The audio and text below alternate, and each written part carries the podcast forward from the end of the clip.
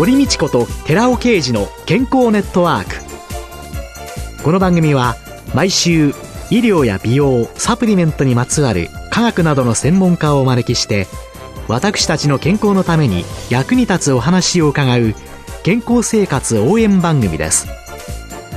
包摂体サプリメントと MGO マヌカハニーで健康な毎日をお届けするコサナの提供でお送りします。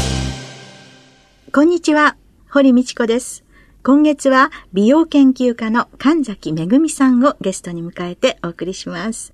神崎さんどうぞよろしくお願いいたします。よろしくお願いいたします。肌着替えメイクはいというね、本を少し読ませていただきまして、はい肌というのを着替えましょうっていうね、いろんな肌がこのご本の中に提唱されてるんですけど、そうですねこのあたりについて少し、例えばですね、皆さんお洋服毎日着替えますよね。で、毎日例えば違うお洋服を着たとして、すごいかっちりしたお洋服のスーツの時だったりとか、あとちょっと今日はニットで柔らかい気分の時ってあるじゃないですか。ええその時に顔が一緒だと、ミスマッチというか、やっぱりしっくりこない時があるんですよね。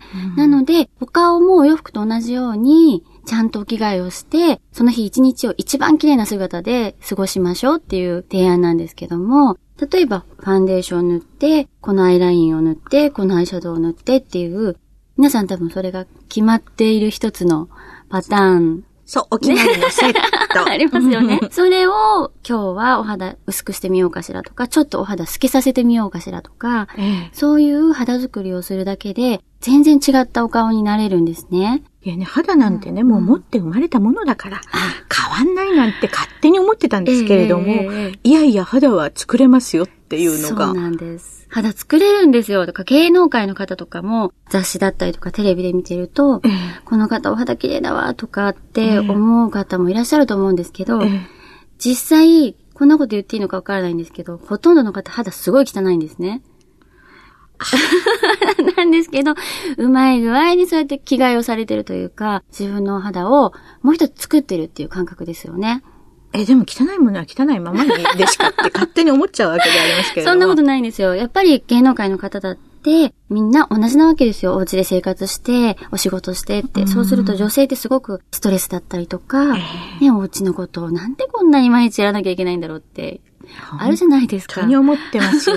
もう自分のことなんて構ってられないっていう そうなんですね。よ。だからね、皆さんやっぱりもう世界中の女性がやっぱりそうやって、ストレスを抱えたりとか、疲れを抱えて、頑張ってるじゃないですか。なのでお肌もやっぱり荒れてしまう時があるわけですよ。うんなんですが、それをメイクでどうにでもできるっていう方法ですね。メイクってそういう一つの方法だと思うんですよね。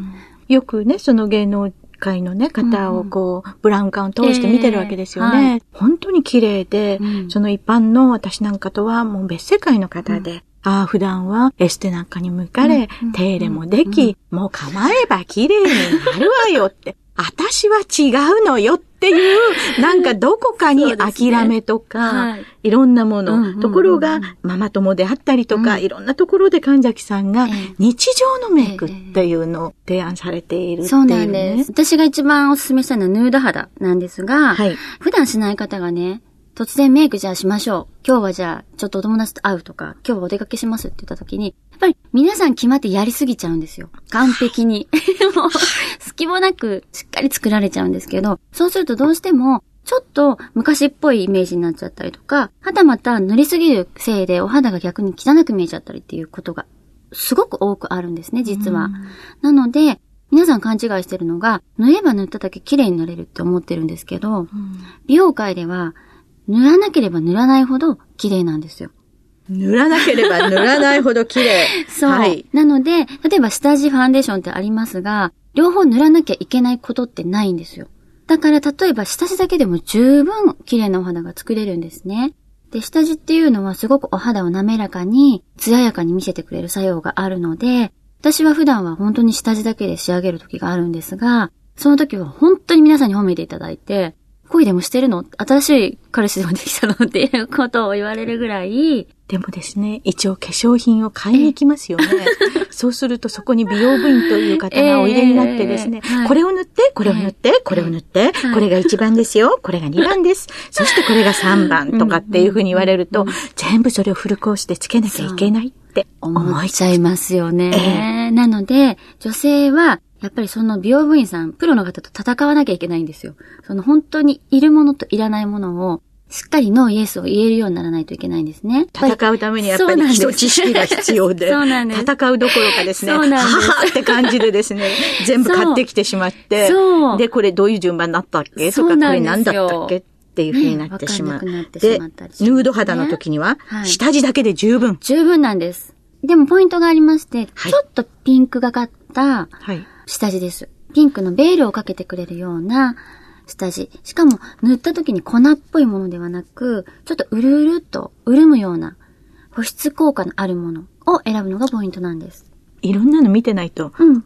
わかんないですよね。そうなんですよね。なんですが、例えばお肌にやっぱり乗せてみるのが一番なんですね。はいなので、試しに行っていただいて、はい自分の体の中でくすんでるなっていう部分に塗っていただくんですね。くすんでるなと思うところに、うんその下地のファンデーションを塗ってみて、はいで、それが少しピンクがそうかって、ピンクのベールがかかったような、でもこう透明感も出て、あとは潤い。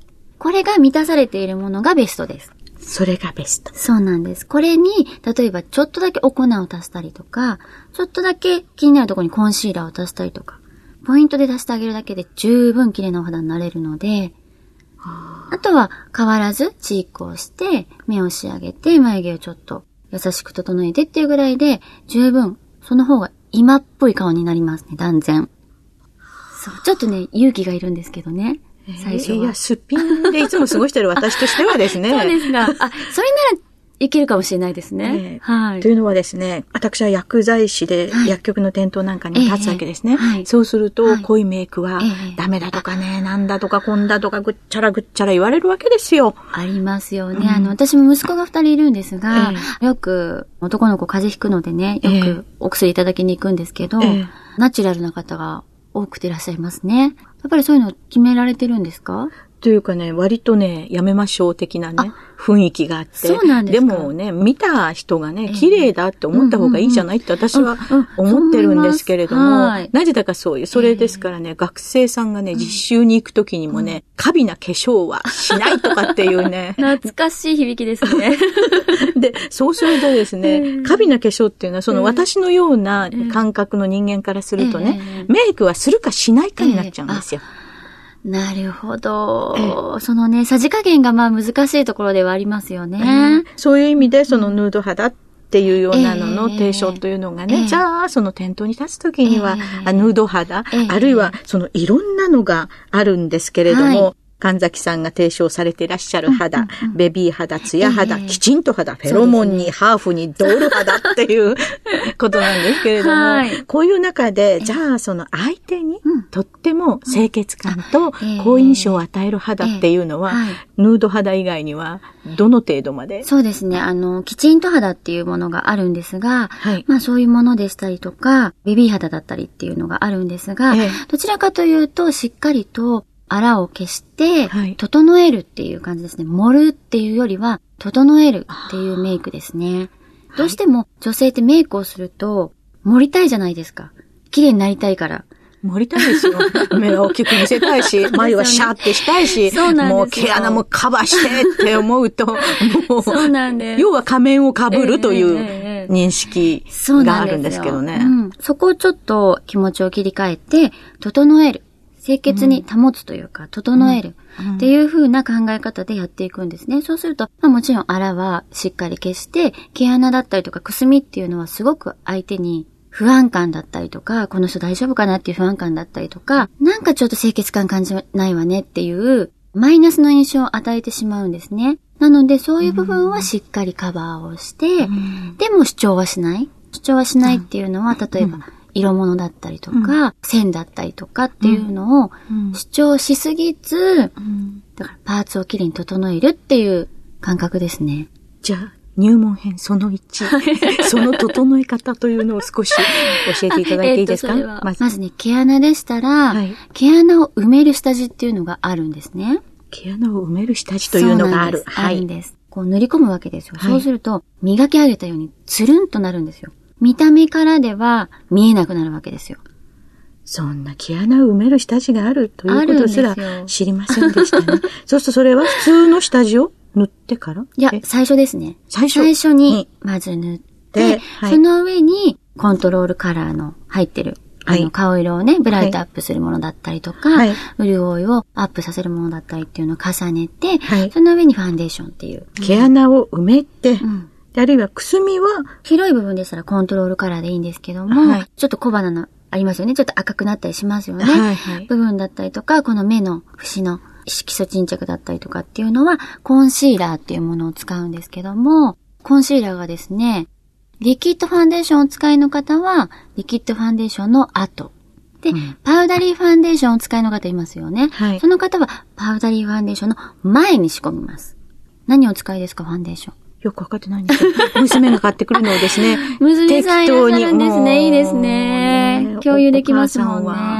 ですから娘がこれいいらしいわよとかいろいろ見て、で、年も考えずにもういい,、でしょっていうんで、そのまんま使ってるという。娘さんいらっしゃるとやっぱりアンテナがいつまでも低くならないですよね。やっぱり女性がいると。それはね、なんて言うんですかね、娘だと、もう今一番興味があるええ。時というので、はい。そのいろんなのを見て、ええ。それでお母さんなぜそんなやり方するの？とかっていう 批判のやりは、もうものすごく降り注いでまいりますけれども、ええ。まあそれが実行できるかどうかっていうのはちょっと別物なんですが、いろいろな情報は入ってきますね。すよね。はい。お肌をきちんと作る。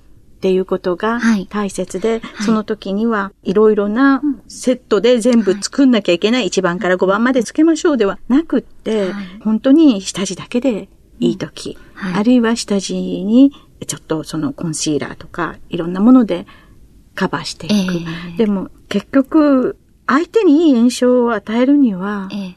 ノーメイクではなく、そうですね。一見ノーメイクに見えてしまうような、うん。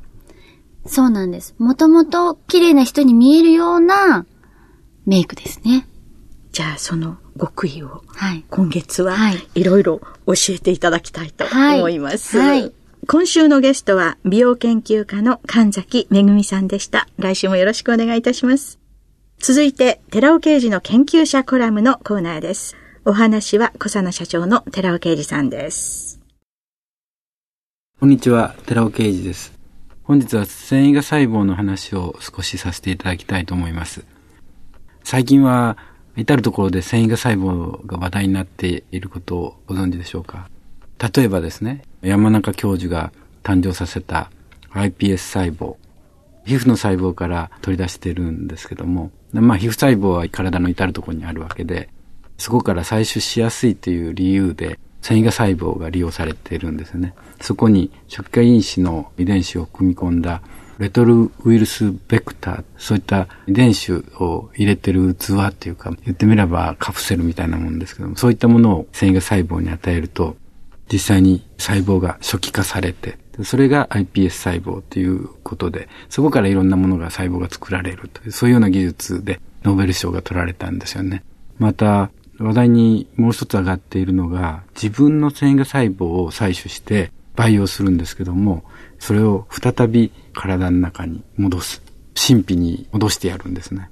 そうすると、線維芽細胞っていうのは、コラーゲンを作ったり、ヒアルロン酸を作ったりしますから、そこからコラーゲン、エラスチン、コラーゲンを束ねているようなタンパクですけども、エラスチンを作り、からヒアルロン酸も作り、ということで、シワが消えて、アンチエイジングにつながるということで、非常に注目されているアンチエイジング法なんですけども、でも、紫外線から活性酸素が生まれ、活性酸素によってコラーゲンとか壊れていく。同時に、その細胞もやはり活性酸素にやられてしまうんですね。ですから、繊維が細胞そのものを活性化させてやらないといけないと考えられるわけです。繊維が細胞の中にはミトコンドリアというそのエネルギーを作る小器官があるわけですけども、そこを活性化させてやると、結果として繊維が細胞が活性化される。それに有効なものがコエンザイム Q10 とアルファリポ酸なんですね。で、コエンザイム Q10 とアルファリポ酸をシクロデキストリンで包接させてやると、どちらも体の中に非常に取り込みやすくなるわけですね。その取り込まれたコエンザイム Q10 とリポ酸は真皮まで行って線維芽細胞を活性化させることができるわけですね。そうすると結果としてコラーゲンは再生すると。非常に面白いデータがあって、R 型のリポ酸、天然型のリポ酸、コエンザム9点をシクデキストリンでシクロカプルセル化させて、それをタブレットにしたもの。それを8週間飲んでもらうと。50歳の女性の肌弾力性は20歳の女性の平均値を上回るような弾力性が得られるというすごいデータが取れてます。これが内側からの美容効果、繊維が細胞を活性化させたっていう効果です。お話は小佐奈社長の寺尾啓二さんでした。続いて小佐奈ワンポイント情報のコーナーです。小佐奈ワンポイント情報。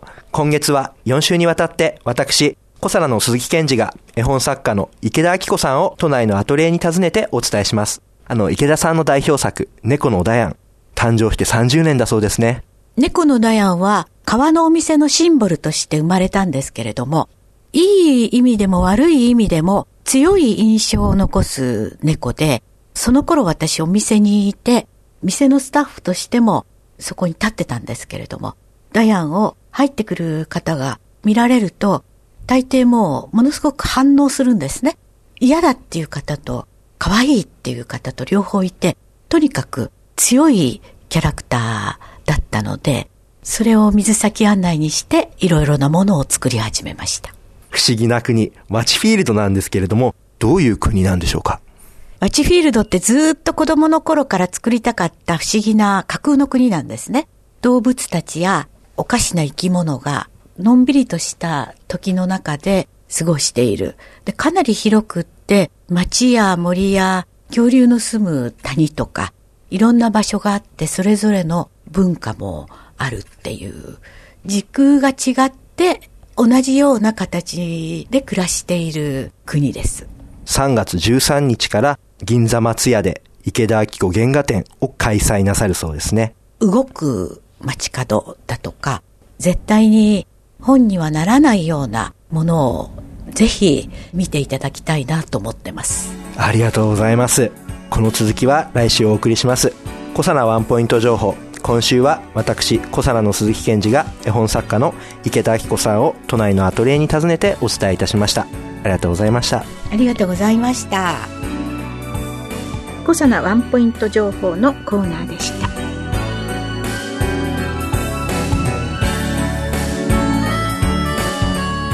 ここでコサナから番組お聞きの皆様へプレゼントのお知らせです。美肌のための3つの力レチノールコエンザイム9点 Rα リポ酸を環状オリゴ糖で包み込むことによってその安定性と肌への浸透性を高めたコサナの基礎化粧品シクロラボラトリトリプルエッセンスを番組お聞きの10名様にプレゼントします。プレゼントをご希望の方は番組サイトの応募フォームからお申し込みください。当選者は3月4日の放送終了後に番組サイト上で発表します。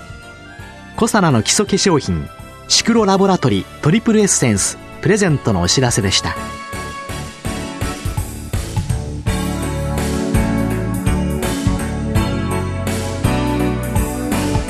堀道子と寺尾啓二の健康ネットワークこの番組は包摂体サプリメントと MGO マヌカハニーで健康な毎日をお届けする「コサナの提供」でお送りしました。